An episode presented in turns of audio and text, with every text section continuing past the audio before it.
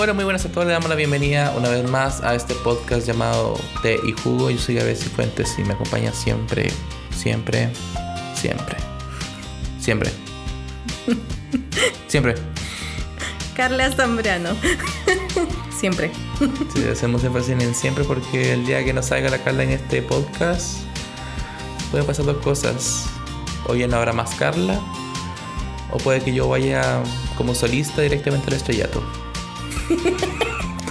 bueno, yo que la, yo que la cima no, pero Yo pensé que ibas a decir así como existen dos opciones, que ya no exista Carla o que ya salgamos de la cuarentena. no, yo creo que yo voy a seguir con el podcast aunque termine la cuarentena. Quién ¿Sí? sabe, capaz que en cinco años más subamos a 200 seguidores. Sí, no, quedado estancado pese a tu campaña conspiracionista, Gabo. ¿De qué? Que habías propuesto el podcast anterior, ¿te acuerdas? De los, de los tres personas que incluían a tres personas y más tres personas iban a Ah, a sí.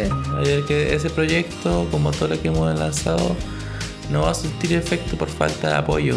Así que gracias a todos ustedes ingratos. Va a ser los seguidores. Sí, así como, Gabriel, hemos disminuido nuestros seguidores. No, pero está bien porque hay gente que nos escucha, hay gente que ha sido fiel y nos comenta. Eh, de hecho, la Gise no nos envió su resumen, su retroalimentación de la semana, pero sí lo escuchó. Porque me dijo así como, lo estoy escuchando y ahí en realidad perdimos el hilo porque hemos estado bastante ocupadas. No, pero era broma. En realidad agradecemos mucho el apoyo de la gente porque hay quienes de forma eh, sin falla, o esa fue la palabra, pero Fiel, no, de, de forma, forma fiel, fiel. eh, nos dice, oh, buena, oh, bacán que hayan subido sus likes, sus comentarios. Sí, qué bacán. Así que en realidad muchas gracias por, por su por hacer su tiempo. Y vamos con el tema. Y eso. No, estamos. Ay, salud. Ay, salud. No, pero. Eso. No, hoy vamos a empezar a. A partir de este podcast, vamos a empezar a hacer una sección nueva. Así que. Mientras nos organizamos a ver qué, qué más ha pasado en nuestros días, como para comentarlo a modo de introducción antes del tema que nos compete esta semana. Eh, a partir de ahora hay una nueva sección llamada El Delivery de la Semana. Porque hablas así como las amigas. Porque soy poco original. Oye, ¿sabes qué? Me caí súper bien. En realidad no me caes pésimo, pero te amo.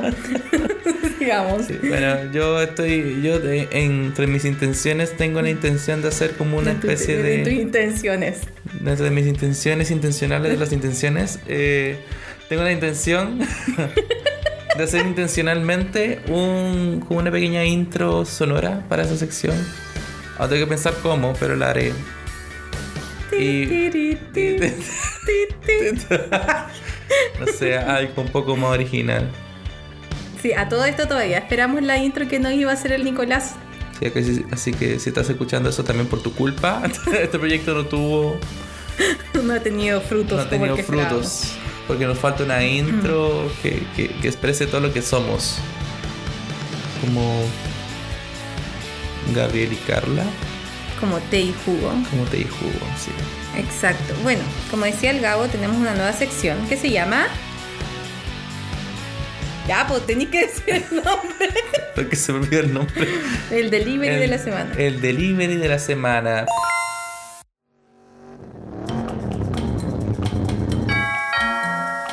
Bueno, hay. Música, imagínensela, por mientras. Sí. Después el Gabo obviamente la va a poner, pero por el momento Capaz que de, aquí a mañana, pasado mañana, cuando lo suba, se me va a ocurrir algo. Ya. Vamos al, vamos al punto. Bueno, nosotros somos de los antojados y teníamos ganas como de comer pastelitos. Y hace tiempo, eh, Laverito compartió una página en Instagram de una chiquilla que se llama Katy Cakes Nutrición. Iba a decir Nutritions, pero no. Nutrición. Se llama Katy Cakes.nutrición.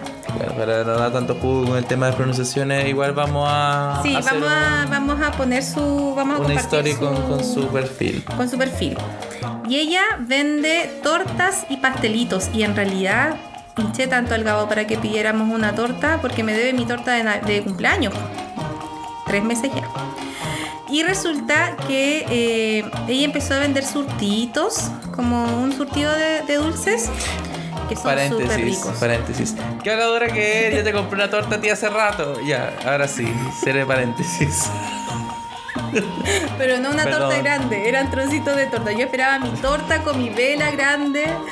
Perdón que No me quejo, no me quejo de los Quería pedazos de torta deliciosos que has traído a la casa. Quería desahogarme. Ya no te voy a traer más tortas por, por habladora. Ya, Que no, ahora sí. la sigue. próxima vez que vayas tienes que llevar a la Nora a esterilizarse. Ah, De aquí, a, de aquí a que pase eso, ya sigue con tu. Entonces eh, pedimos una cajita de 25 pastelitos, de- muy pequeños. La broma, ¿eran tantos? Eran 25, sí, y el cabo se los comió como en dos días. No, mentira. ¿Saben qué? Estaban medio. tan deliciosos, de verdad que eh, los dulces así fresquitos y además vende tortas, como le decía. Y vende tortas eh, que son para personas también que tienen eh, dificultades con el azúcar. Sí, así que ya Sí. ya un canje por ahí, un canje loco. ¡Ay, Gabo! Tenemos una, una comunidad muy amplia de 15 personas. Soy pesada, Ah, ¿no? Pero, y ahora para el Día del Padre está también vendiendo eh, como, no sé si son desayunos, pero está vendiendo como pastelitos para los papás. Y también, eh, ah, ¿verdad que la Ruth, mi hermana, recibió un- una cajita, un canastito de ella para el Día de la Mamá y dice que estaban deliciosos. Y efectivamente sirven, eh, el público que ella llega es muy transversal porque es para gente que puede comer azúcar y gente que no puede comer azúcar por las resistencias a la insulina o la diabetes. Y si se meten a su perfil van a ver que hay unas tortas, pero así, ¡ay, qué deliciosas! Yo estoy así muy delirando por esa torta de yogur. ¡Ay, de verdad que yo llego a soñar con esa torta! Pero estaban deliciosos los dulcecitos. Sí, efectivamente, estaban súper ricos. Así que. Bueno, te vamos a etiquetar. Ojalá escuches el podcast. No sé si te das el tiempo para escuchar el podcast, pero si lo escuchas, te agradecemos. Súper bueno el producto y en realidad, obviamente. Deliciosos. Había ¿Cómo unos es? que eran, como, ¿te acuerdas? Como un prestigio. Ah, sí, estaban súper buenos. Y la cocada, ¡ay, qué rico! Sí, esos fueron como los que más me gustaron. Las cosas hechas con coco. Y eso que a mí no me, aga- no me agrada mucho el coco.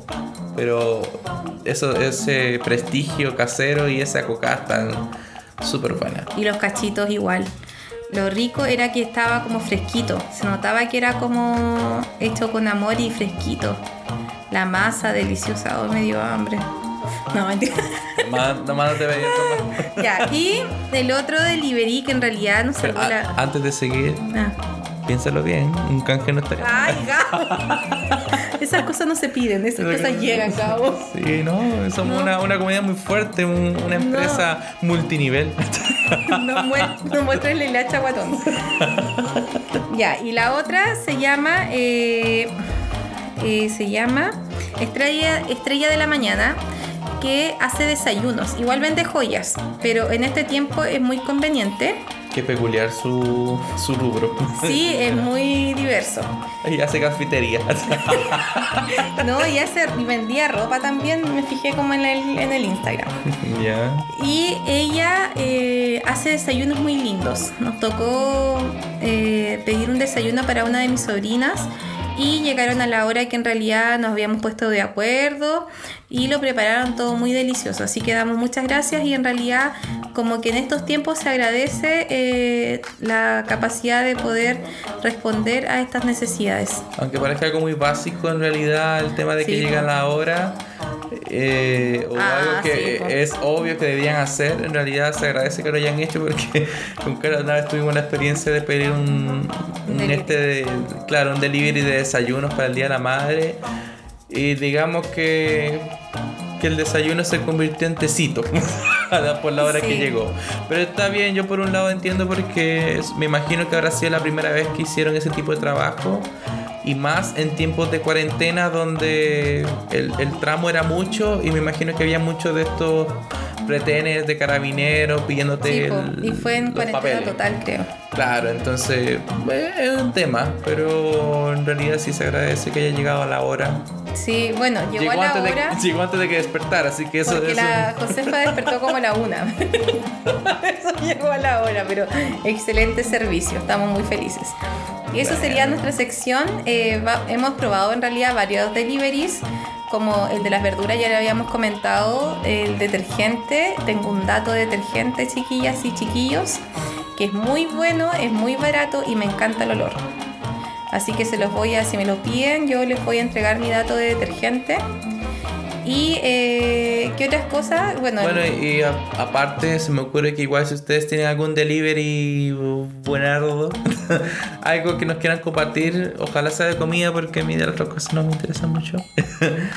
Eh, que no lo compartan, pues, así lo vamos a probar y... sí, pagamos, pagamos eso sí, nosotros Ah, obviamente. somos honestos. Aún no estamos en, en- en tiempos de pedir canjes, pero No, y tampoco lo vamos a pedir, Gabo, que flight.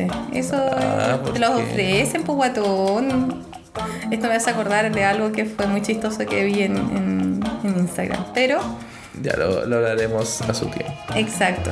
Pero sí, efectivamente, si tienen algo que compartirnos con respecto a los deliveries, eh, Si tienen datos en realidad, bueno, eh, nos avisan, nosotros pedimos y después los comentamos.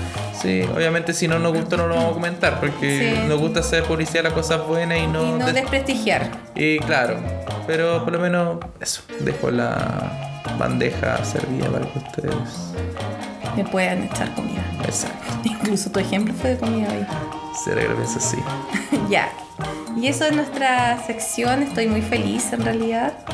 Sí, en realidad esto es como un avance porque habíamos pensado en hacer un capítulo de comida, hablando de comida. No sé si nos alcance para tanto un capítulo hablando de un... Es que incluso de, de hecho, nosotros con el Gabo, nuestra vida previa a cuarentena, incluso previa al matrimonio, éramos de ir a comer a diferentes lugares. Por lo menos- previo a conocernos. Sí, incluso previo a, a pololear. Eh, éramos de ir a comer a diferentes lugares de Antofagasta, comida chatarra, comida sana. Y en un momento también nos planteamos así como, oye, ¿y si hacemos algo así como un canal? Un blog de comida. Un blog de comida de acá de Antofagasta. Y yo creo que cuando levantemos la, la cuarentena, volvamos un poco como a la realidad y si tenemos también los medios, porque nos gusta comer rico. Y a veces comer rico también conlleva una inversión más grande. Sí. Eh, Aunque hay varios lugares que hemos ido muchas veces en tiempos de... oye, no, te, te- nos faltó nombrar a alguien. A alguien muy delicioso. Maiteadas. Ah, verdad. po. No habíamos olvidado de Ah, maiteadas. pero es que no hemos vuelto a pedir.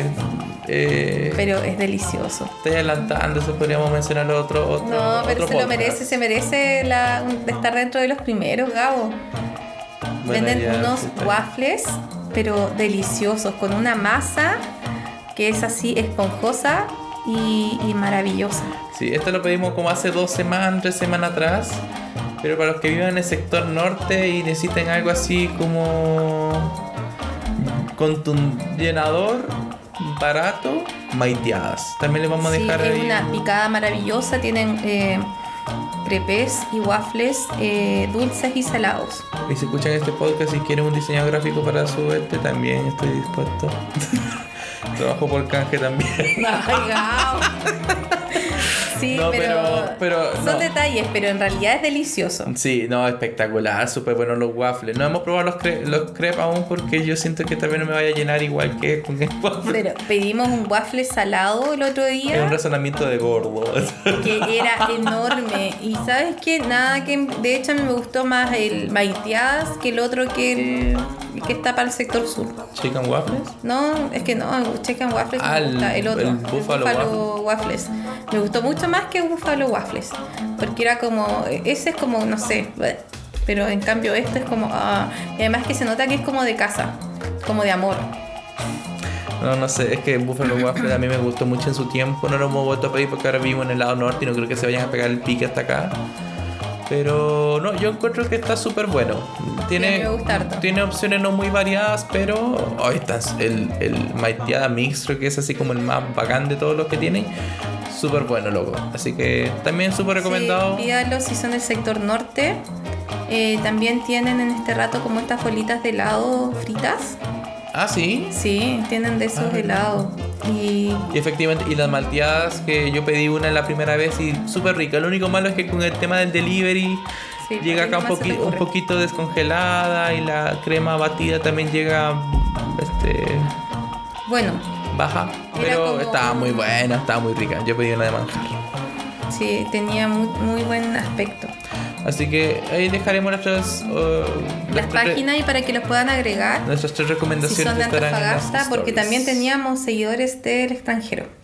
Hoy sí, no lo hemos contado, pero en, el, en la plataforma donde subimos los podcasts nos dice de dónde son los escuchas. Entonces, eh, tenemos algunas sorpresas porque hay un gran porcentaje de gente que es de Estados Unidos. Bueno, tampoco no es como que hablemos de 100 personas en Estados Unidos, pero de la gente que nos escucha, de las tres personas que nos escuchan, Una es de allá. una es de Antofagasta, otra de Estados Unidos y, y un cuarto de persona es de Alemania. Ah, de verdad. Sí, bueno, me puse a fijar, eh, me- no me dice cuántos son exactamente, no me dice porcentajes, pero me decía que hay un porcentaje grande que es de Estados Unidos y un porcentaje así como 1%, 3% por ahí. Es de Alemania, hay de Alemania loco. que nos escuchan. A lo mejor tienen configurada como su cuestión para que salga así como en otro país. Ah, puede que use una VPN o que efectivamente... Que eh, sean de los hackers. A lo mejor, a lo mejor estamos siendo espiados, Gabo. Anonymous es alemán, ya lo hemos con- A lo mejor, Gabo. No, o yo creo que efectivamente está buscando un delivery de té y jugo y no encontró. Como contra nosotros. Sí, no sé, pero si eres tú ese alemán que nos está escuchando, te mandamos saludos, no sabemos quién eres. Así que métete a Instagram y nos dejas un mensaje. Ya tú sabes. y Oye, entrando a otro tema, eh, hemos estado en este tiempo, en esta semana, nos pusimos al día con los programas y los realities. ya aquí vamos a insertar en algún momento también la serie de la semana.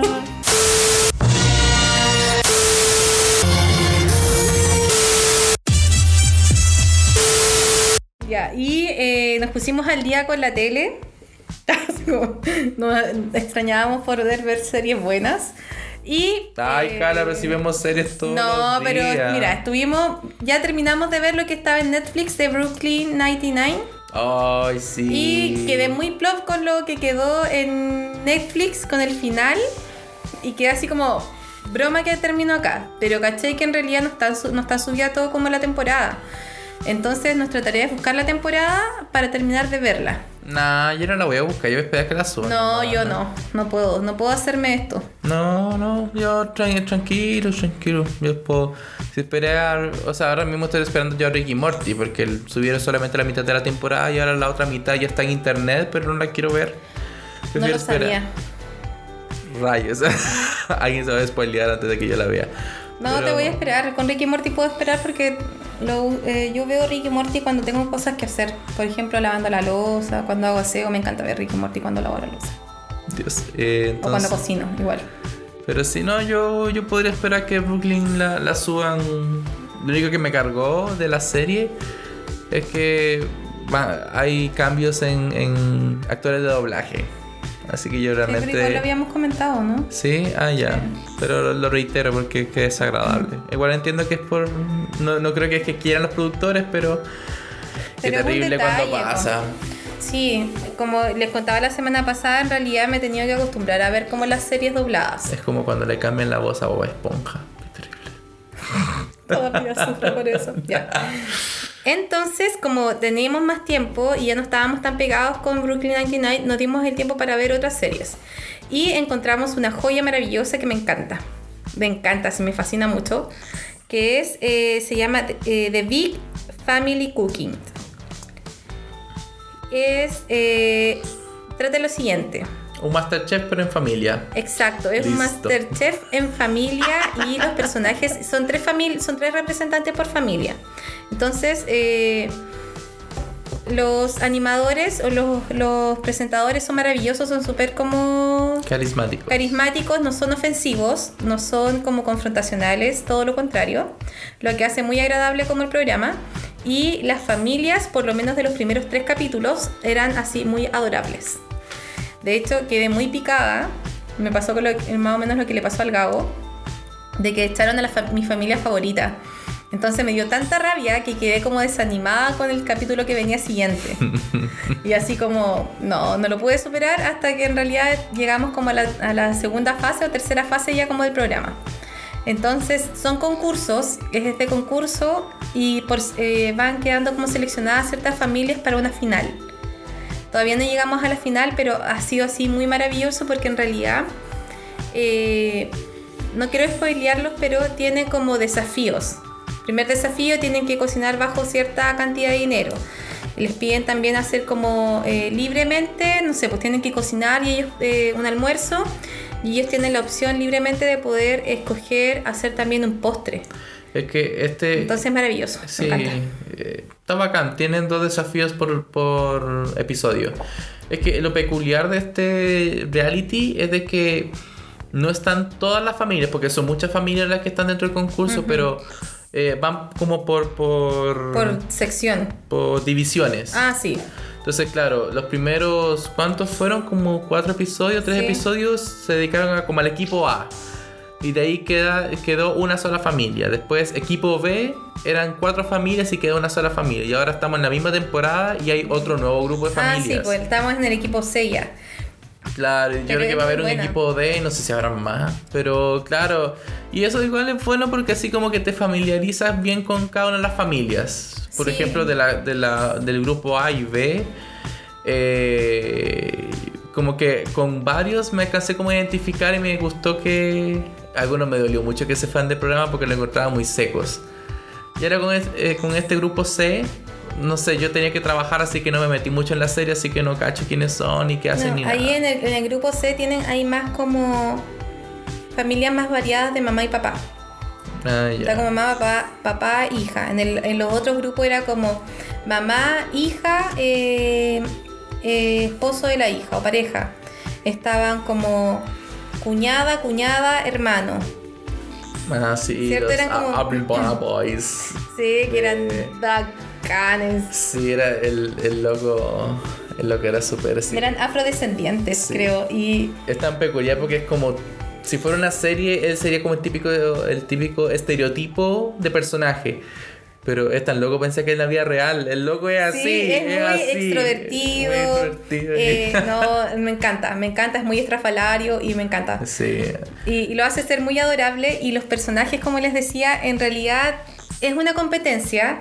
No se da como denigrarse entre ellos, No, es muy familiar. ¿cierto? Es muy familiar y lo, lo bueno también es que eh, la- el enfoque del programa tampoco es como... Había una, una de las chicas que estaba con- con- concursando que tenía un problema así como bien heavy como de, de salud, que de hecho tenía como una manguera, que iba como al tracto, no sé, algo ahí bien médico. Y nosotros así como, oye, pero tiene esa, esta máquina instalada y por qué será, pero fue así como una pincelada, ni siquiera fue como que abusaron del recurso de que ella tenía algún tipo como de situación física. Es que la loca igual era seca en cocina, así que en realidad no era como Sí, que buscara dar pena o aprovecharse de su discapacidad, sino que la loca de verdad le ponía. Era Sí, muy original de verdad que me encantó eso que ellos se hayan centrado más en, en la gente y en lo que estaban haciendo más que en otra cosa y en las tradiciones. Había una que, por ejemplo, can- eh, fue como felicitada porque estaba haciendo como la tradicional salsa de tomate de no sé quién, Ah, de- ¿Cierto? de la abuela, no sé qué. de la tía, no sé. Entonces, y eso fue muy bacán y me encantó y creo que es un programa que podrían ver otras personas y también te sacan ideas. Así Sí. como, como para sacar nuevas ideas de, de lo, de, de la cocina. Por lo menos mi mamá, que es como la más fanática de ese tipo de concursos, ya vio la serie, las dos temporadas que hay, y le gustó mucho. Así que si está aprobada por mi mamá, es porque es buena. Sí, y de hecho el Gabo dijo que si se repitiera o si él tuviera la oportunidad de ir, iría con su mamá y su abuelo de Costa Rica. Vamos a poner ahí en, en el, en el Instagram una, Una que es una encuesta, nuestro tiempo de encuesta. ¿Cuál sería tu equipo favorito para...? Ah, sí, qué buena. ¿Con quién irías a este concurso? Yo, yo iría al concurso con mi mamá y con mi abuelo, el papá de mi mamá. Mm. Porque sí, mi abuelo es seco cocinando, por muchos años fue dueño de un negocio chico de comida y hasta el día de hoy sigue haciendo como pedidos eh, de comida. Y mi mamá, bueno, ya le hemos contado muchas veces que mi mamá cocina bacán y yo algo le pego. Yo iría con el. Rodrigo y la Tita. ¿Irías tú? Diría yo, el Rodrigo y la Tita. Obviamente la no Tita. me se- mandaría yo. No, obviamente. Mandaría en, lugar, en mi lugar. No, obviamente yo solo seguiría a la Tita. A la Tita Delicias del Norte. Así que, ay, qué, qué delicioso. Me acuerdo de la comida de la Tita y me dan ganas de ponerme a llorar.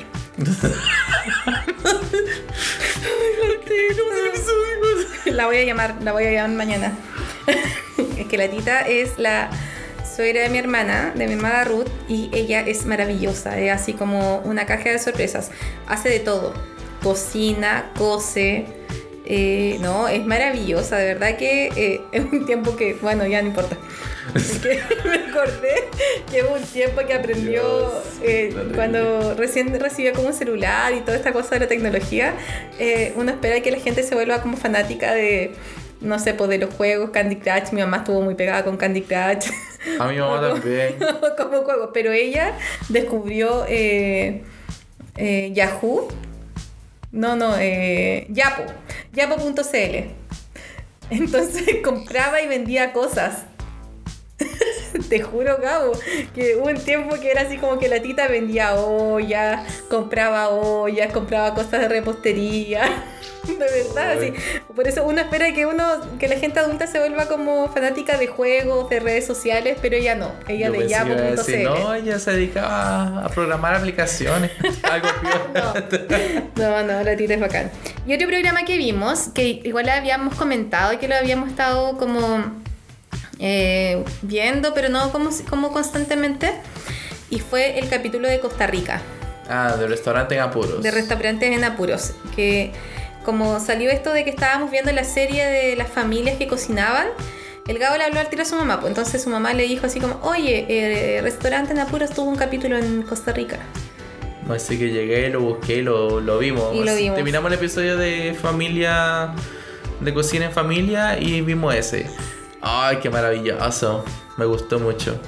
Los, los, la- lo- los platos recomendados no los encontré tan bacanes. Creo que podría haber hecho otras cosas. Pero eh, me gustó ver a mi país, fíjate. Es que es muy lindo, es muy lindo Costa Rica. Si no fueran por las polillas, a mí me Ay, gustaría Carla. irme para allá. Es que las polillas son grandes y botan un polvo que quema. Ay. Son malas. bueno, es un detalle que para mí es importante. Pero no, obviamente no me voy a limitar a irme a un lugar por una polilla. Claramente que no. Pero eh, sí, es maravilloso y eh, me gusta este programa porque eh, rescatan como lo mejor del lugar y usan como artistas locales, se contactan con lugareños. De hecho, miren, aprendimos, el Gabo no sabía que Costa Rica es está cata- catalogado como una zona azul, ¿era? Como un país que es perteneciente a una sola zona azul, que quiere decir que la gente vive más. Entonces, como eh, de 100 a 115 años llegan a vivir las personas que son como autóctonas de, de Costa Rica. Mm, sí, no, no sí, cachaba. y debe ser porque también deben tener una, una buena calidad de vida. Que sea lo mejor. Incluso con las personas que salieron no eran como personas muy. como de muchos recursos. Pero sí lo que, comí, lo que comían eh, hacía que tuvieran como una calidad de vida muy sana. Sí, es que la gente que mostraron, en su mayoría era gente súper eh, de un estilo de vida muy campesino. Entonces, tienen otro tipo de rutina, otro tipo de alimentación. Entonces, no, o sea, no digo que también ellos estén así como en, en medio de la nada. Imagino que también tengan su supermercado y sus cosas, pero están acostumbrados a. Pero sí lo que ellos comían era cultivado por ellos. Claro, cultivada por ella, la ganadería también, según lo que también se mostraba en el capítulo, es súper eh, orgánica. No, no, no tienen estos procesos como de industria No, y era, Eh. como nos dio la impresión de que el lugar donde estaban en esa parte de Costa Rica era como muy San Pedro. Como muy de turista. O sea, muchos lugares de, de Costa Rica son así, pero específicamente, claro, están en una zona playa del Coco, creo que se llama. Sí, Playa del Coco. Es una playa muy famosa de allá y aparte, claro, eh, eh, el tema de surf es súper fuerte, lo vimos en el mismo episodio, Sí, están justo al lado de la playa el negocio, no, no justo al lado, pero están en el sector playero, así que playero. Muy lindo. muy bueno, muy bueno el episodio, Sí. muy bacán y algún día volveré a Costa Rica.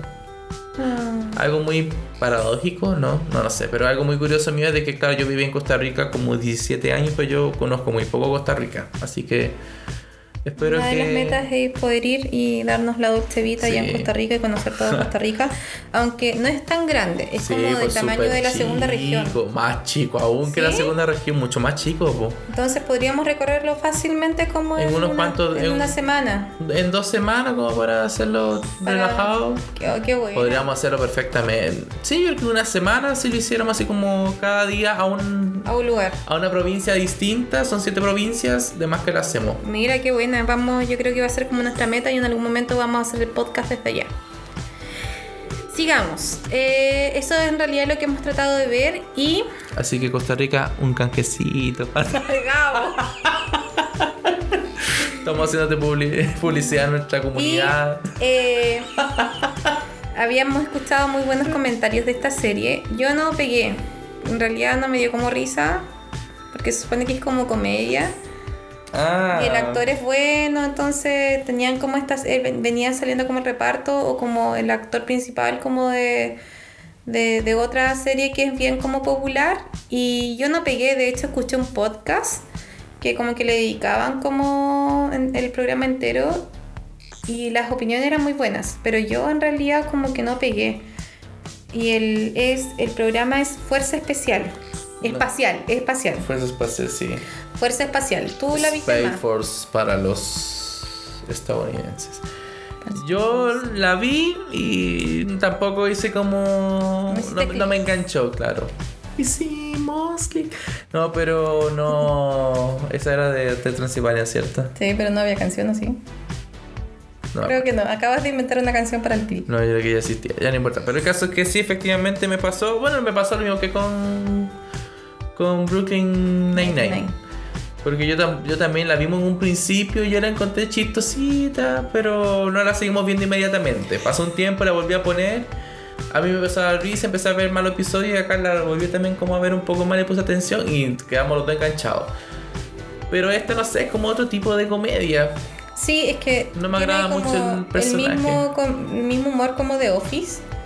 Es que yo no he visto The Office. Yo tampoco. Yo traté de verla varias veces, pero como que no. Es The Office está en Netflix. No lo sé. Parece yo que no, parece debo que no. haberla pillado no sé dónde. Pero. Cuevana. Puede ser que la haya pillado en Cuevana. Y. Ah, Cuevana. Y. eh, no, no me gustó. Lo encontré como fomé, que la historia es como. Tiene algunos momentos como de chistosos. Por lo menos cuando. Sí. cuando por fin tiraron el satélite y resulta que llegaron los chinos y se lo rompieron en el espacio. Me dio mucha risa. Ya, pero nos Pero- tuvimos que bancar como todo lo, toda la serie, Claro, porque eso es como el, el Ese fue- final, el claro, cierre ese- del primer capítulo. Ese fue como el de escena post credit No. Ah, no. Fue, es- claro, fue Sí. el final del episodio. Fue así como. Ya todo lo demás está más o menos nomás. Es que el, el personaje no me agrada mucho. No, Lo eh, encuentro como un idiota pesado. Sí, no me agrada. No, no me agradó para nada. Así que igual la voy a seguir, intentar seguir viendo. Igual quiero ver Community porque también tiene muy Sí. buenas. Muy buena. Ese lo tratamos de ver. Vimos el primer capítulo Sí, es porque que. trabajaba la tipa de Love. Yo dije, ah, ya lo voy a ver porque trabaja la tipa de Love. Y trabaja el chino de. de. ¿Qué pasó ayer? Sí, entonces vimos el primer capítulo y como que ella hace el mismo, eh, siempre hace como, no sale de este estereotipo en realidad de, de personaje. Y no, yo no enganché. El Gabo quiere darle otra segunda oportunidad. Sí. Yo creo que más por, porque tiene buenas referencias y buenas opiniones, pero. eh, eh, no es el mismo tipo de. No es la típica serie gringa con risas pregrabadas y tampoco tiene usa el mismo estilo que de comedia de mm, Brooklyn. Porque Brooklyn, si bien es cierto, no tiene sus risas pregrabadas, también hay, hay momentos súper. Obviamente fuera de la realidad. Momentos cómicos fuera, muy fuera de la realidad. Esta es como una comedia con. con tintes más realistas. Así como esa. esa momentos chistosos que pasan en, en una conversación de personas y situaciones de momento. Así que. Momentos jocosos. Jocosos, sí, exactamente. Sí. Otra de las cosas que vimos, que en realidad que yo acompañé al Gabo eh, a ver, era Death Note. Ya. Ay, no podía llamar ese acompañamiento. Ya, igual te, te acompañé varios capítulos y al final me banqué el final. Porque qué final más fome. No. Ay, fome el final, Gabo. Hasta aquí vamos a llegar. Te jugo. Llegó hasta capítulo. Por cierto, llegamos al capítulo 10 la semana pasada. Exacto. Aplausos. Ya. Sí, no, no lo sabíamos recién cuando, cuando, empecé a editar y subiendo. Oh, mira el capítulo 10. Sí, es un logro. sí, ahora volviendo a Death Note. No, yo Death Note empecé a ver por temas nostálgicos. Qué buena serie, Dios mío. Qué buena serie. Me encanta. Pero Carla está bien, es que no, no es su estilo de serie. No, es que si igual me quedaba pegada. Igual yo creo que para el Gabo era muy incómodo verlo conmigo porque yo al cada rato le preguntaba como el... ¿Y cuándo voy a poner otra cosa? No, aparte de preguntar, ¿y cuándo va a terminar? ¿Ya terminó? ¿Va a terminar ahora? ¿Y quién es él? A ese, ¿Y quién es él? ¿Y por qué? ¿Y por qué escribe? ¿Y por qué puede verlo? ¿Y por qué esto? ¿Y por qué esto otro? Entonces, además que, como el Gabo cachó que ella estaba como viéndola, después se motivó y me empezó como a hablar de la serie y del manga. Entonces empezó como a comentarme motivado y en realidad yo traté como de interiorizarme en eso. Como seguirle el ritmo porque obviamente eh, me interesa lo que el Gabo ve. Pero también eh, pasa algo curioso. Resulta que hace dos años atrás había un cuarto medio en el colegio. Y este, que curiosamente, como dato freak, es el cuarto medio de la Daniela, de mi cuñada. Era el cuarto medio donde estaba mi cuñada. Y era el cuarto medio de la Romy, que es, eh, yo creo que es como ya en esta altura, es como la hermana no hermana. Es como la hija no hija. Creo que podríamos tal vez no dar nombres para evitar problemas, pero está bien. Ah, no, hay que darle nomás, pues ya fue nomás. Ya salieron del colegio hace dos años, así que son libres. Y resulta que este curso tenía un Death Note. donde escribían eh, los nombres de ciertos personajes del colegio. Y escribían cómo morían. Entonces, fueron pocas personas que tuvieron el privilegio de leer de los adultos el Death Note de los niños. Y yo fui una de las adultas privilegiadas, en realidad, en leerlo. Eh, habían varios nombres eh, escritos. Yo no, no logré saber si yo en algún momento estuve escrita. Porque yo lo vi casi terminando el año. Entonces, ¿habrán escondido mi nombre? ¿Mi cuñada habrá, habrá borrado mi nombre? No lo sé. Son cosas que en realidad nunca lo vamos a saber. Entonces, Mi hermana habrá hecho el trato de los ojos Shinigami, nunca lo sabremos.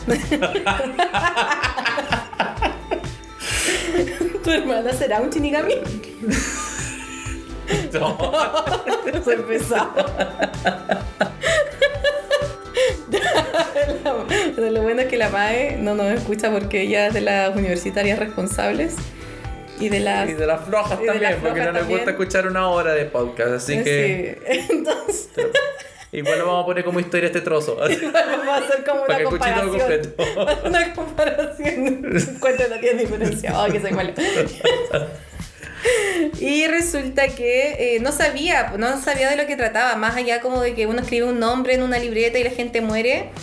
No sabía de este tipo que en realidad se ríe falsamente, de este monstruo que en realidad es que es feo y que en realidad eh, me da rabia el último como capítulo porque acompañaron no sé cuánto, acompañó al cabro el protagonista no sé cuántas temporadas, cuántos capítulos y como que el final el tipo no hace nada. En cambio, la otra monstruo que era, que era rosada, ella dio su vida por, por, su, por su dueña. No era rosada, está bien la cara daltónica. ¿Qué color era? Morado. Sí. Ah, morado es lo mismo, rosado, morado, lo mismo. Todos los colores son iguales. Entonces, no me gustó como eh, eh, este mono no tuvo apego con su, con su, con su par. No. Y aparte es muy estereotipado el tema de los TEA. Creo que no me gustó por eso, porque estaban como exagerando algo que en la realidad no es tan así. ¿Cachai? No sé, yo obviamente en mi mente, así como Carla, son dibujos animados, en realidad lo hacen los asiáticos. Y eso, esa es mi opinión, pero buena serie. Por lo menos lo que viene después de eso es muy bueno. Por lo menos el resumen que me dio el Gabo. Porque él también tuvo un resumen y me contó el resumen del resumen. Así que me gustó, fíjate tú, no, te, no, no, la volvería a ver, me da miedo. De hecho, debo decir que mientras la estuvimos viendo, soñé varias veces con el mono. Y me dio miedo, porque soy de las cobardes. No, ay, más encima, eso, desde que la terminamos de ver, esa ha sido su risa para algunas circunstancias. Entonces, imagínense lo que he tenido que vivir estos días. No, yo personalmente la rebanco, loco. No, a mí me encanta Death Note. Fuera, fueron de las primeras series que vi cuando empecé a ver anime y me metí como en este mundo del otaku. Yo me bañaba así. eh, no digas nada. Eh, yo, no me, yo, yo hay días que no quiero bañarme no porque sea otaku, sino porque me da flojera y me da frío. Ay, Gabo, qué asco. Pero el caso es que eh, efectivamente fue una de las primeras series que empecé a ver cuando, cuando chico. Y sí, eh, la encuentro súper buena y hasta el día de hoy que la vuelvo a ver después de haberla visto como cuatro veces, la sigo amando igual. Así que súper buena y, me, y hace poco también coincide con que el creador de Dead Note hizo un, un capítulo especial con años, años pasados de, del, de los eventos de la serie con un nuevo personaje pero con Ryuk pasándole la libreta a un nuevo cabro que igual si no lo han visto, véanlo. A los que les guste Death Note, no es lo mismo. No esperen ver a Akira o a L, nada, nada. Es un nuevo cabro con una circunstancia distinta y con un pensamiento distinto. Es súper inteligente también, pero no es lo mismo. Mm. Lo leí, me gustó, estaba peculiar, todo chistoso. Me... El ratito que lo vi, porque tampoco duré mucho. Leyéndolo eran 87 páginas, parece. Eh... Todo lo encontré bueno. Mm. entretenido. Y ya para cerrar esta sección o este, este rato, hay una serie que yo estoy viendo que el Gabo no la ve porque no le gustó. Se llama Queer A, creo que se llama. Queer A. Ah, el de los. Sí, son cinco. Son cinco hombres. No, cuatro hombres y una persona no binaria Ah, eh, sí. Sí, el. Ah, no me acuerdo el nombre del, del tipo. Eh, ¿Cuál es? ¿El que se, se parece a Jesús? Sí, el de pelo largo es no binario. ¿Qué era ser no binario? Eh, que no se identifica con. con ah, no se, identifica. Ah. no se identifica ni con las mujeres ni con los hombres. Mira tú. Sí, sí. Un poco... Se llama Jonathan Van Ness. Él es no binario, creo. Bueno, él en un capítulo dice que en realidad eh, eh, lo es. Y eh, en realidad sí la serie es muy peculiar. Se trata de cinco personas que llegan como a transformar a, una, a una persona X que es nominada por una familia o por amigos. La gracia de esta transformación, que a diferencia, por ejemplo, con el programa No te lo pongas, que a mí me encanta No te lo pongas, pero en ocasiones tienden a ser como súper ofensivos con la persona que ellos van como a transformar. Entonces parten diciéndole a la gente que se viste pésimo, que lleva un pésimo estilo de vida, que gente generalmente los que salen en No te lo pongas es como gente exitosa o gente que va a hacer algo importante o gente que hace algo importante que viste mal. Entonces ellos en base a como a esta premisa de que vistes mal, vamos a cambiar tu estilo de vida y vamos a mejorar eso. En cambio ellos eh, no solo trabajan como de, este, eh, de esta área como de aspecto, como no, no es solo cambian como el aspecto de la persona en cuanto a su vestimenta, sino que trabajan en, la casa de la persona y tienen como un tipo que es... Eh, les enseña cómo a cocinar. Sí, un tipo que les enseña cómo a cocinar o a preparar alguna comida especial para otra persona y otro, el que les iba a decir recién era un tipo que se dedica como, bueno, la traducción dice como cultura, pero en realidad es como un coach. Entonces los hace como reflexionar sobre lo que te llevó a ti a tomar esta decisión o a descuidarte eh, en tu físico. Pero las dos personas que trabajan como de lleno en, en el físico de las personas, de, de- de las entidades que van a transformar, eh, que uno es este tipo del que yo te decía, el que tú decías que es eh, Jonathan, y el otro se llama Tan Friends. Eh, ellos dos son tratan al, al beneficiado, por así decirlo, de una manera tan delicada y tan como preocupada y amorosa que no hacen que la persona se sienta mal. Como a diferencia de no te lo pongas, que es como, oye, ya, no sé, pues mandaban a la persona a comprarse ropa, dándole ciertos tips y después le decían, oye, no, lo que estás eligiendo está pésimo. Entonces este- estos dos tipos trabajan como desde otra visión y me encantó. De hecho, los primeros tres episodios que vi, bueno, sí, los primeros tres episodios que vi lloré mucho. Porque en realidad el proceso era así como gente que efectivamente estaba pasando por una situación como de vida que, era preocupante. De hecho, había un capítulo que es de, un- de una hija que nomina a su papá y que se va a casar. Y ahí el cambio fue muy grande. Y como que en realidad el caballero era como toda la vida dedicada a su hija, toda la vida dedicada a su ex esposa. Y llega y como que lo transforma y el caballero queda así súper feliz. Y en realidad, eh, aparte de cambiar el aspecto, hacen remodelación en la casa de la persona. Y la hacen como funcional a la, a la persona que, que está siendo beneficiada. Así que eh, es bueno, me encantó, la quiero seguir viendo, ojalá que no termine nunca. Porque en realidad eh, es una buena serie, me gustó mucho. Sí, no es mi tipo de serie. Por eso no es tu tipo de serie en realidad, porque habla como de moda, como que... Sí, no sé, no me gustan los programas, por ejemplo, de vestido de novia, me, me, me saturan, me cargan. Ah, sí, a mí igual me, me encanta, pero ya hasta cierto punto Sí. me da rabia. Eh, Igual acá la estuvo viendo un episodio mientras yo trabajaba y alcancé a cachar algo. Vi el de la chica que era la que trabajaba como estilista de, de perros. Ay, esa historia es muy buena. Yo, Sí. de hecho, igual lloré caleta. Sí, lloré caleta. me dio, de verdad, sí, se me cansó como salir la lagrimita cuando le mostraron el, el, eh, su camioncito nuevo para trabajar. Sí. Sí, no, yo por ese lado bacán, yo la encuentro bacán la serie, pero no, no es mi, no mi estilo. Me encanta cómo abordan este, este problema porque obviamente ellos tienen que trabajar bajo el rating. Y a veces el rating te pide, y lo que hemos visto también en la televisión como local, que es como súper morbosa, demostrar como la parte mala, el error, la pobreza, o como la necesidad de la persona, humillarte y después otra vez como empoderarte. En cambio, este programa no está enfocado a eso.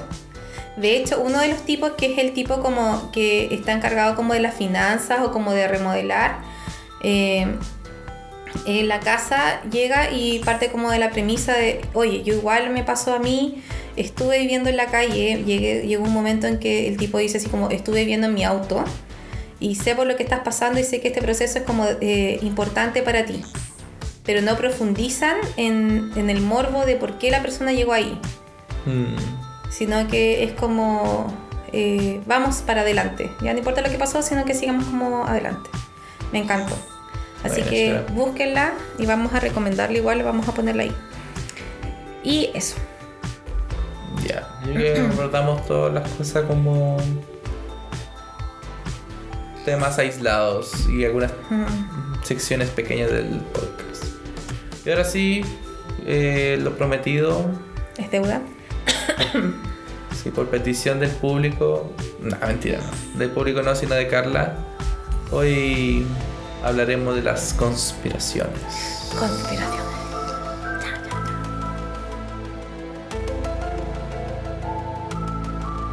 Sí, no sé, este tema a mí no me tincaba mucho porque requiere como interiorizarse.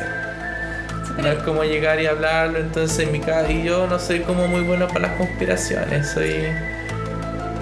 A veces no me, no me gusta mucho mojarme el potito con algo, así que a mí me va a costar mucho que, por ejemplo, yo pueda decir efectivamente la Tierra es redonda, la Tierra es plana. Porque yo creo que si hay gente que cree que la Tierra es plana, realmente puede que tengan sus, sus, bases eh, para creerlo. Aunque mucho de eso también está eh, centrado en que puede pasar, no, no hay no hay, no hay bases concretas muchas veces. Así que yo por lo menos prefiero respetar y decir, ya, puede ser que pase, o puede ser que no pase. Y lo mismo con muchas otras conspiraciones. Así que, y más que todo, las de este último tiempo que hacía las de Anonymous. Que realmente da mucho que hablar. Así que no sé, Carla, ¿qué quieres tú decir sobre las conspiraciones de ahora? Es que obviamente ha sido como muy en boga todo este tema de las conspiraciones, de del Pizzagate, de Jeffrey no sé cuantito, que igual terminamos, terminé por lo menos viendo yo la serie, que sea el documental que está en Netflix, y el tema de Anonymous, eh, y en realidad llega mucha información, incluso eh, la muerte de esta persona en Estados Unidos se supone, hay como una corriente que dice que es una, un montaje. Entonces, eh, creo que ha sido como muy nocivo. Sí, es cuático, porque por lo menos ahora a raíz de lo que está pasando ya no podéis confiar en nada. Po. A mí lo que me hizo como abrir mi mente fue cuando ah, no sé, ah sí, pues Anonymous reveló que efectivamente Michael Jackson nunca fue un pedófilo ni de este movimiento, no, sino que todo lo bueno, lo que ellos revelan es un audio que pasa antes de la muerte de él, donde él dice que hay gente que lo quiere matar. Pero también creo que decía que lo querían incriminar, lo están manchando su imagen. Sí, algo así. Entonces, y claro, yo, yo en mi mente decía, hay una táctica súper astuta, por en realidad. Así vaya a perder toda credibilidad cuando tal vez quieras decir algo. Y cuando pensaba en eso dije, eh, paralelamente, y, y, si a Trump lo están incriminando por todas estas cuestiones que están diciendo. Sí, pues de hecho hay una teoría, porque en realidad Anonymous no reveló nada que no hayamos sabido como antes. Claro. Que sea, el audio de Michael Jackson era un audio que estaba como hace tiempo dando vueltas por internet. Ah, sí. Sí, pues. Entonces, efectivamente, ahora como que se viralizó el tema de la Diana, de la princesa Diana, igual como que era un tema que había estado dando y era como obvio, pues nadie se cree que eso fue un accidente, obviamente fue ocasionado, pero obviamente la querían hacer desaparecer por algo, ¿cachai? Y siempre se ha sabido que igual la realeza ha tenido como estos gustos medios... Eh, macabros. Medios macabros. Y eh, el esposo de ella no tenía por qué ser recepción. Entonces, se supone que teníamos acá un modelo súper como conflictivo de Michael Jackson y todo, pero yo no creo que esta, esta publicación, algunas, algunas personas, y lo hablábamos el otro día también con una amiga, que era como, eh, algunas personas dicen, bueno, entonces efectivamente Michael Jackson era bueno. Claro. Pero esta grabación no nos dice que Michael Jackson no era bueno. Que sea, no era malo. Solo nos dice que lo querían incriminar porque lo más probable es que se haya dado cuenta de esta red como de pedofilia. Como esta red de abuso a menores.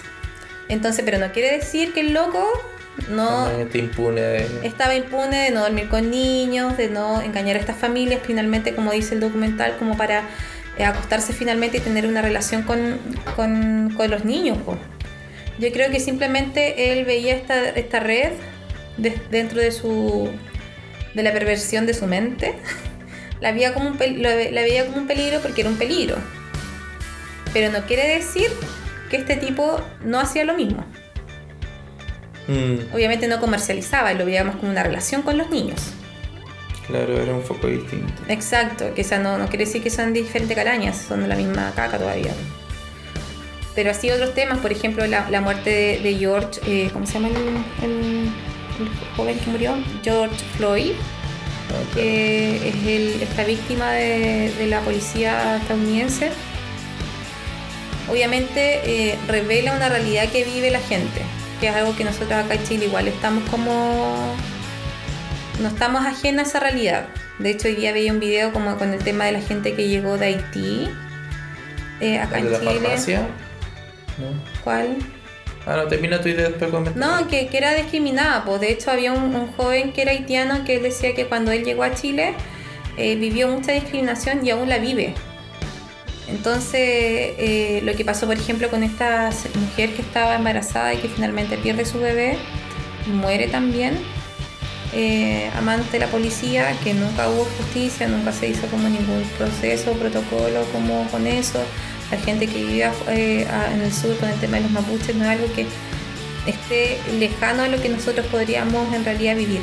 Yo creo que la diferencia de Chile a Estados Unidos es que la gente tiene más adquisición de, eh, de cosas en las que se puede defender y puede hacer que el conflicto sea un poco más confrontacional mm. que lo que hablábamos un día. Sí, bueno. lo que, lo que mencionaron del video, bueno, yo creo que fue hoy que vi un video del Fabricio Copano, que hace como su este. Y claro, hizo un pequeño comentario sobre el tema de la discriminación en Chile y mostró un video donde me pareció que están dentro de una farmacia y habían dos personas gritándole a la persona que atendía. Ahora que lo pienso, no sé si es una farmacia, pero acaso que habían dos personas gritándole a la persona que atendía sobre detesto a los extranjeros fuera de acá y. Y claro, y efectivamente acá en Chile el tema es, es difícil, es, bastante difícil. ¿Cuándo fue el año pasado que acá en Antofagasta se hizo como. se trató de organizar una marcha contra los extranjeros? ¿Te acuerdas? No, no, me acuerdo si fue hace como tres, años o dos años atrás, eh, se hizo una marcha contra los extranjeros acá en Antofagasta, porque efectivamente tenemos una, una comunidad colombiana que es grande, sí, bueno. que es una, es una realidad, pero no por eso en realidad vamos como a sobreexagerar la situación y de hecho una de las señores que ve que, que hablaba en, este video eh, decía así como, oye, recuerden ustedes chilenos que también en algún momento fueron extranjeros. Claro, no, yo, yo también frente a eso tengo como mi postura porque yo justamente también soy extranjero de cierta forma. Si bien es cierto, mi papá es chileno, pero yo también llegué como extranjero un tiempo acá. Sí, pero no eres el extranjero que es discriminado. Ah, claro, exactamente. O sea, en primer lugar, no eres moreno. O sea, no tienes, no tienes pinta ni boliviano, ni peruano, ni colombiano. Sí, para los que no me conocen, ¿han visto a Thor? Ay, Thor. Pero Thor de, de Endgame. Ya, la cosa es que no tienes. Y no, tiene, no tienes como este prospecto tampoco de extranjero, pues Claro, no, sí se entiende también que también más allá del tema de que sean netamente extranjeros, también va por un tema de racismo. Sí, pues no, y, Siempre el racista, y, y como lo decían otras personas, como oye, nosotros, la gente que es blanca en teoría acá en Chile, y dice así como, oh, la gente blanca, nosotros los blancos, o qué pena que discriminen a la gente de color. Oye, para, en primer lugar, eres mestizo. No existe nadie acá como purista y que sea así como 100% alemán o 100% ario o que en realidad sea así como raza pura, no. Que sea, de hecho, las únicas personas que son de raza pura acá son la gente que pertenece a alguna etnia. Claro. Pero eso como de gente blanca en realidad no olvida lo que sea, está súper alejado y el tema es que obviamente en Estados Unidos estaban pasando cosas y muchas de las personas dicen que eh, todo esto fue un montaje en realidad para tapar información que sé que iba a salir como a la luz. Y ahí otra vez volvemos como otra vez al foco como de, de, esta red como o de esta información que, que revela como como eh, que revela Anonymous, que era como el tema de... Eh, sale este documental de Jeffrey... ¿Cómo se llama? Hefner. Hefner, creo que es el apellido. Y iba a incriminar a eh, Donald Trump, como dentro del círculo cercano, porque cuando sale el Pizzagate, este tipo también estaba, incluido en, este, en estos correos con los Clinton pero no estaba incluido tampoco, no salía como la luz eh, Donald Trump. Pero lo que yo encuentro en este rato como súper que me entra a mí, me entra como la duda, me entro como a dudar de, todo es porque justo salió el documental de, Netflix y justo sale el tema de eh, la, la, pequeña libreta negra o esta cuestión, esta lista de, que libera eh, Anónimos. Entonces, justo lo que yo creo es que es como una promoción en realidad al documental de Netflix. No, olvídate, o sea, no sé si una promoción. Sí, pero es que, ¿por qué coinciden todos los nombres entonces? Y de hecho, el foco de lo que revela Anonymous está centrado en, en Jeffrey, este tipo.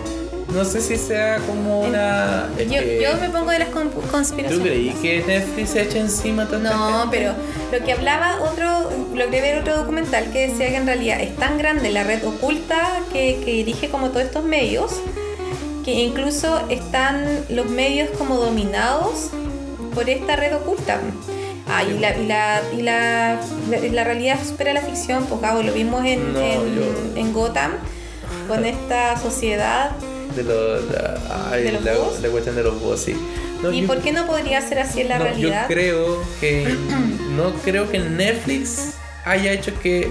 haya inventado un Anonymous para promocionar su serie. No, yo creo yo que, creo que más bien- inventado por ellos, por la gente rica. Sí, yo creo que la gente rica también se aprovechó de Netflix, hizo un documental, lo sacó antes y justo ahora está pasando todo esto del, del Pizzagate, los nombres revelados y junto con el documental de Netflix va- alimenta al pensamiento sobre, ah, entonces Trump de verdad estaba metido en todo esto. Sí, porque al final los demócratas y los republicanos es lo mismo.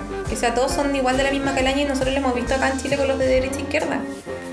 Todos al final son la misma cuestión. Para. Todos al final son como la misma cuestión y la gente termina como perjudicada. Y termina como evidenciando ciertas cosas. Y yo creo que este tiempo como el tema de las conspiraciones, del tema de las... te- como este juego que hay que, que subimos nosotros a nuestro, a nuestro Instagram, como de las conspiraciones, del 5G, como eh, veía las noticias que hay gente que ha llegado al punto que está quemando las antenas que están siendo instaladas de Oh, broma. 5G ¿En dónde? ¿Acá en Chile? no sé en qué parte era que como que en realidad no alcancé a leer el lugar, pero decía así como eh, acciones que se han hecho contra el 5G. Y además que había otra persona que decía, bueno, si estas antenas, si eh, las ciudades estamos repletas de antenas, muchas de estas antenas no están tapadas, son evidentes. ¿Por qué se han dado en realidad la tarea de cubrir las antenas 5G? Como de esconderlas, camuflarlas. Entonces decía, esto debe ser porque hay algo detrás de, de estas antenas. Y si efectivamente eh, están ocasionando ciertas cosas, incluso hay una corriente que dice que el coronavirus es activado con estas antenas 5G. Dice que eh, donde sale el coronavirus, Wuhan, eh, está, tenía antenas 5G, este eh, crucero tenía antenas 5G que quedaron todos infectados y que supuestamente no habían tenido contacto con nadie más en el mundo. Eh, ¿Por qué se activa en estos lugares? Mm. ¿Cachai? Sí, me gusta más pensar, no, o sea, no me gusta, pero yo le encuentro a veces hasta sentido a que en realidad el, el mismo virus haya sido liberado por la humanidad. Sí, pues, y de Para, hecho otra para controlar el, eso, para pues. controlar el tema de sobrepoblación. Para mí igual es lógico eso, porque efectivamente la cuestión nace en China y China es un país que está sobrepoblado. Sí, pues. Entonces. Y afecta en realidad el daño colateral en la gente que estamos como ahí, po. que sea finalmente la gente que la que sufre la consecuencia no es la persona que tiene como más acceso como a, a ayuda de salud, sino que es la que tiene menos acceso a la salud. Hay un tema, hay, bueno, igual había escuchado que hay un tema como de numerología o no sé de numerología, pero hay, hay este tema de fechas. Ah, Siempre también. en, lo- en los años 20 de cada siglo pasan temas con, con respecto a plagas, enfermedades. Ya. Yo lo escuché, no lo, no lo, no lo he realmente investigado. Ahora salió un niño indio, lo voy a buscar al toque, que supuestamente había hecho la predicción, un niño de 14 años, que había hecho la predicción de, eh, de esta pandemia. ¿Hace cuánto? Eh, antes de la pandemia, desde el año pasado el niño había hecho la predicción de que iba a venir como una crisis grande y ahora dijo que en realidad en septiembre iban a encontrar la cura y que, que se no iba a encontrar la cura, sino que iba a terminar el tema del coronavirus, pero que en enero y febrero creo del próximo año iba a venir como otra catástrofe, o en diciembre, diciembre, enero iba a venir como otra catástrofe al, al mundo. si esta cuestión no termina, de hecho nosotros estuvimos terremoteados en la semana. Así pues, ¿verdad? Entonces, es cuático el tema de, la, de, la- de las conspiraciones. Yo, bueno, he estado siguiendo como algunas páginas porque de, los, de las ociosas en este tiempo. Y eh, hay mucha gente que se desdice como en sus propias como conspiraciones y da mucha información y en realidad uno termina así como, oh, qué loco el mundo de todo lo que pueda haber escondido debajo como de la realidad o qué loco que existe gente que se da el tiempo de creer en estas conspiraciones. Mm. Porque nos pasa, por ejemplo, el tema de la Tierra plana. Sí. Hay gente que de verdad invierte mucho tiempo en eso. Y lo tiene parte, como parte de sus creencias. Sí, bueno, yo tengo una persona cercana, no voy a decir su nombre, pero sí, también es súper metido en el tema de la tierra plana y él tiene su. su todas sus pruebas, evidencias. Y ya está bien, hay, hay partes que tal vez desde el punto de vista matemático, físico o científicos dan, dan cierta razón, pero hay gran parte donde dicen que en realidad, por ejemplo, la NASA es una institución que ha mentido a través de toda la historia, que todos son montajes, que todo es hecho por, este, programas 3D y en realidad son aseveraciones sumamente fuertes, pero ¿cómo vamos a llegar nosotros a saber si realmente eso es verdad o no? Así que... Mm, y claro que también está enlazado con que hay una organización más allá hay una organización más grande que quiere mantenernos como creyendo, no sé, que, que no estamos cerrados dentro. Ah, bueno, y el terraplanismo también va con el tema de que no solamente la Tierra es plana, sino que estamos como dentro de una cúpula y que nadie puede salir de esa cúpula. Pero yo, por lo menos, como les dije al principio, yo me mantengo mucho al margen de eso porque hay tanta cosa que, que investigar. Yo, por lo menos, como les dije, yo no me voy a mojar el potito por una cosa que tal vez no no, no, no creo a ciencia cierta. No, puedo decir si realmente creo que la Tierra plana tiene sentido o si la misma Tierra redonda tiene sentido, porque yo mismo no sé, no, he investigado. Sí, ahí uno se pregunta como, eh, afanarse por las conspiraciones, ¿tiene algún eh, sentido o algún beneficio para tu vida? Obviamente, por ejemplo, hay cosas que ya son muy, que te hacen lógica una de las gente que hablaba como de esta, esta como evidencias que hay contra esta red de, abusos a menores, de este tráfico también, hablaba de que por qué había mucha gente que desaparecía, porque había muchos niños que desaparecían y nunca más los encontraban, y porque estos niños también cumplían ciertas características físicas o ciertas eh, como ciertos parámetros. Y decía, porque efectivamente debe haber algo más allá. Mm. Y nosotros acá en Chile lo vemos con la red Sename, por ejemplo, el Sename Gate. También que, eh, hay una red que, que, va mucho más allá de lo que nosotros vemos, que termina abusando de niños y hay gente poderosa que también termina quedando impune.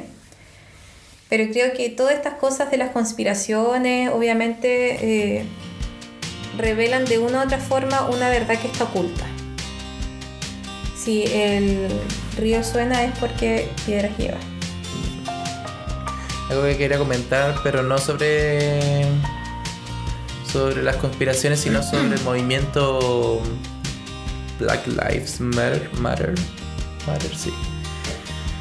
Eh, todo este movimiento a raíz de, de la muerte de, este caballero Floyd, eh, veía que ahora están tildando el movimiento de racista ¿Viste eso tú? No, ¿por qué?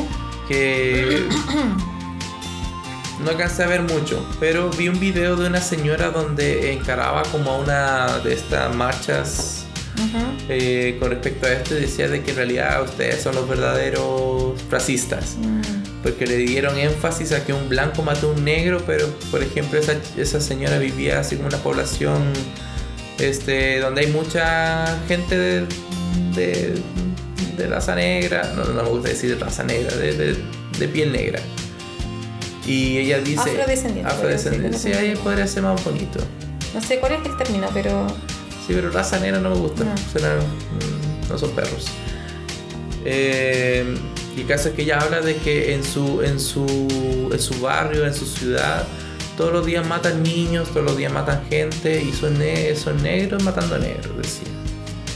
Pero ahora es un blanco el que mata a un negro y le dan mucha importancia. Pero ¿qué pasa conmigo? ¿Qué pasa con la gente?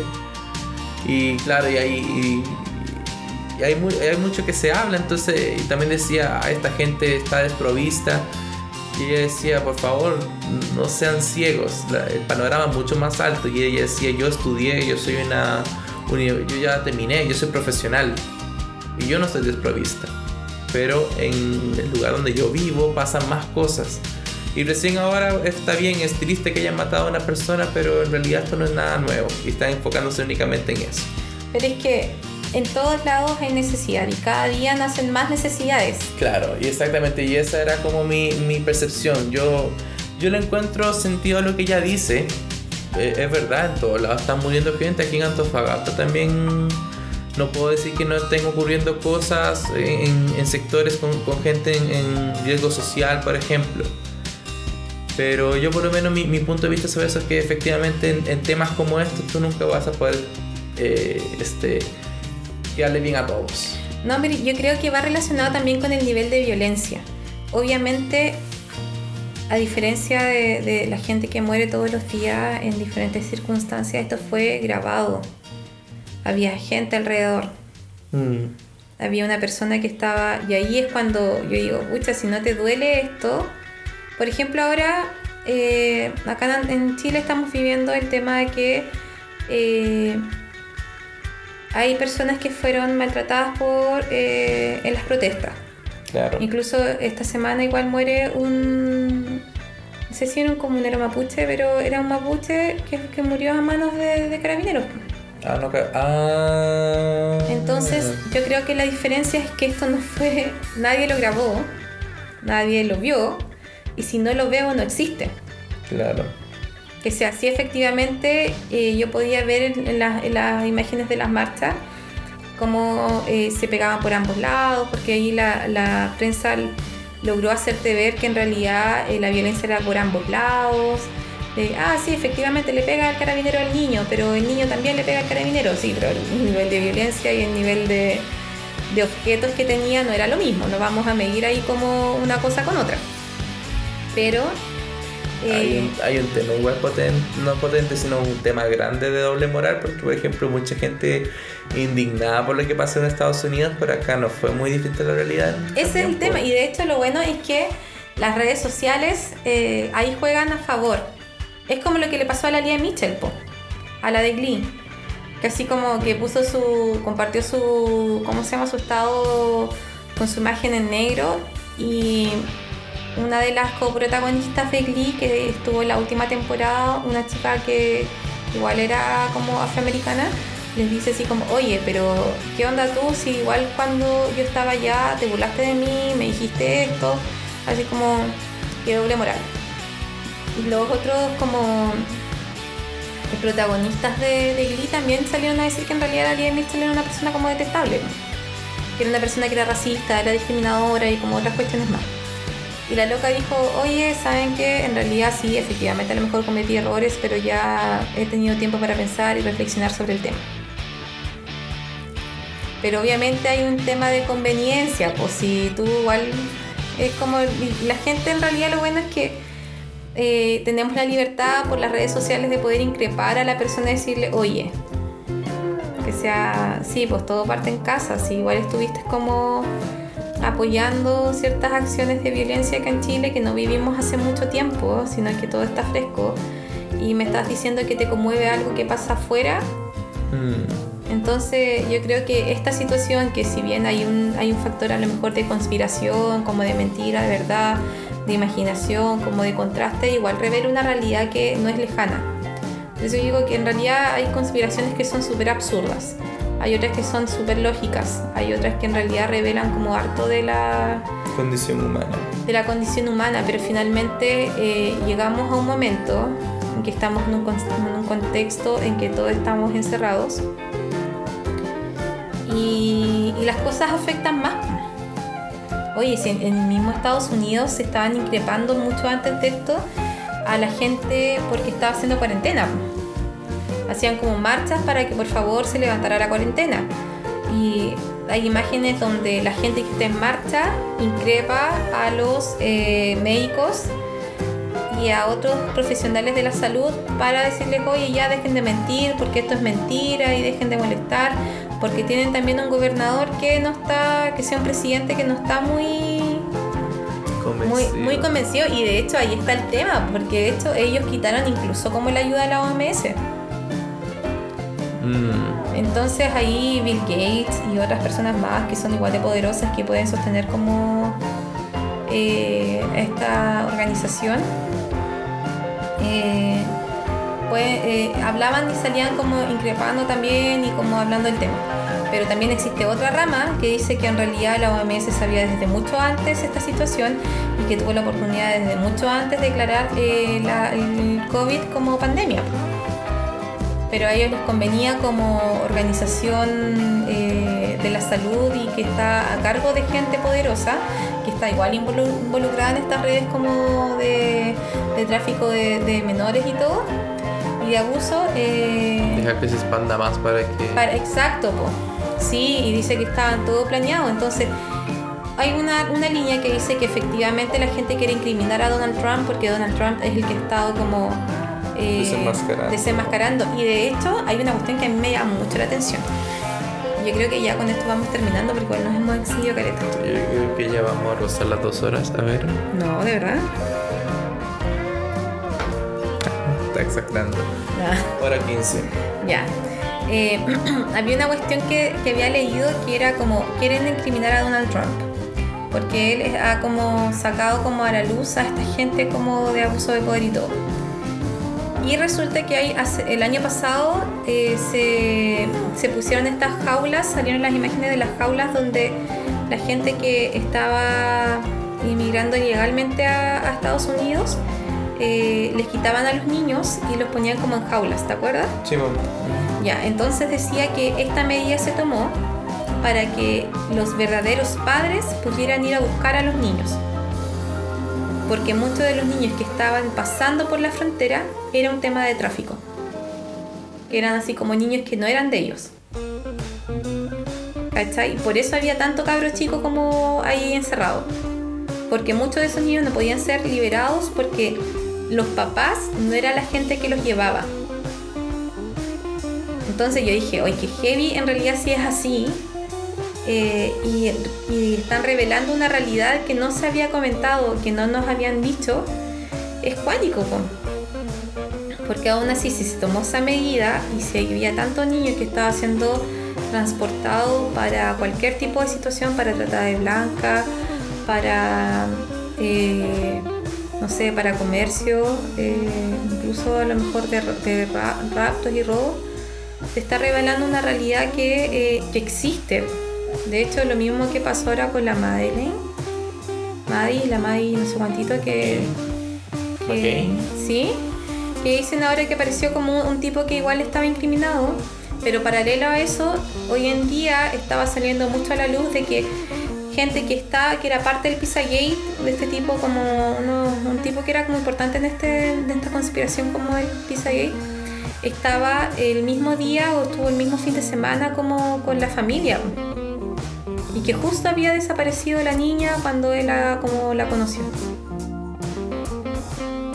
Chan, chan. ¿Cachai? Entonces, de una u otra forma, aunque tú quieras o no, hay cosas que están unidas y hay cosas que en realidad tú decís, ya, esto es muy rebuscado. Mm. Sí, es todo un tema. Y en realidad fue una pérdida de tiempo hablar de, de conspiraciones. No, sí, no tiene ningún provecho.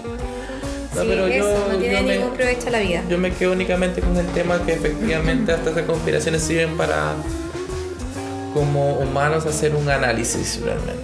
Por lo menos este tiempo con lo de mm, la muerte de este caballero Floyd eh, habla mucho también de nosotros como como humanos, como habitantes de un país. Y en realidad también nos sirve como para realmente este, analizarnos, yo creo y tomar algunas decisiones tal vez con respecto si es que tuviéramos yo en, las condiciones que estoy tal vez no soy como capaz de tomar decisiones o hacer un impacto grande en la sociedad a través de algo o quién sabe pero yo finalizo únicamente con el pensamiento de que todas las vidas importan, tanto las blancas como las negras. Los niños como los adultos. Sí. Y que efectivamente no vamos a poder llegar a, a darle gusto a todos, pero yo creo que también es parte de, de estos movimientos que mm, de lo poquito vayan creciendo. Mm. Y esperando a que algún día todo esto acabe. Sí, eh, muchos dicen, oh, estamos en los últimos tiempos, viene el apocalipsis. Que sea bacán, nosotros somos, lo hemos dicho varias veces y lo decimos en todos nuestros podcasts, nosotros somos canutos. Sí. Y esperamos en realidad la venida de, de Jesús y irnos con Él y disfrutar de, de su reino. Pero, pero, pero, eh, igual hay una realidad que la historia es cíclica. Sí, yo por eso Y igual hay tampoco hechos no- que se repiten, que sea Mm. el tema de las pandemias, el tema de las guerras, el tema de los conflictos raciales, yo creo que, o conflictos sociales, es algo que nuestra misma humanidad va creando en la libertad que hemos tenido y que hemos escogido tener. Entonces estas decisiones que hemos estado tomando, eh, de hecho hay un documental en Netflix también que habla del coronavirus y cómo se gestan estas enfermedades, estas pandemias. Como que basta que un animal se contagie o, se, o evidencie una enfermedad, que quizás eh, el contacto directo no va a ser con el humano. Pero quizás como nosotros tampoco somos conscientes de la naturaleza y terminamos como hacinando a los animales en diferentes como, como lugares, mataderos, ferias, terminamos que esta enfermedad que pertenecía a un animal tipo A pase a un animal tipo B y cuando este animal tipo B se contagia, si logra contagiar eh, su virus, es mutado, muta en el cuerpo de este animal tipo B y pasa al humano. Y así se crea como la, estas enfermedades que son como de origen animal. Entonces, nosotros mismos hemos provocado esa cuestión. Imagínate, ya eh, tuvieron que pasar esta situación como para que recién prohibiera la matanza, el comercio incluso como de, de animales como el perro y el gato, eh, para la crianza de, de comi- de comida.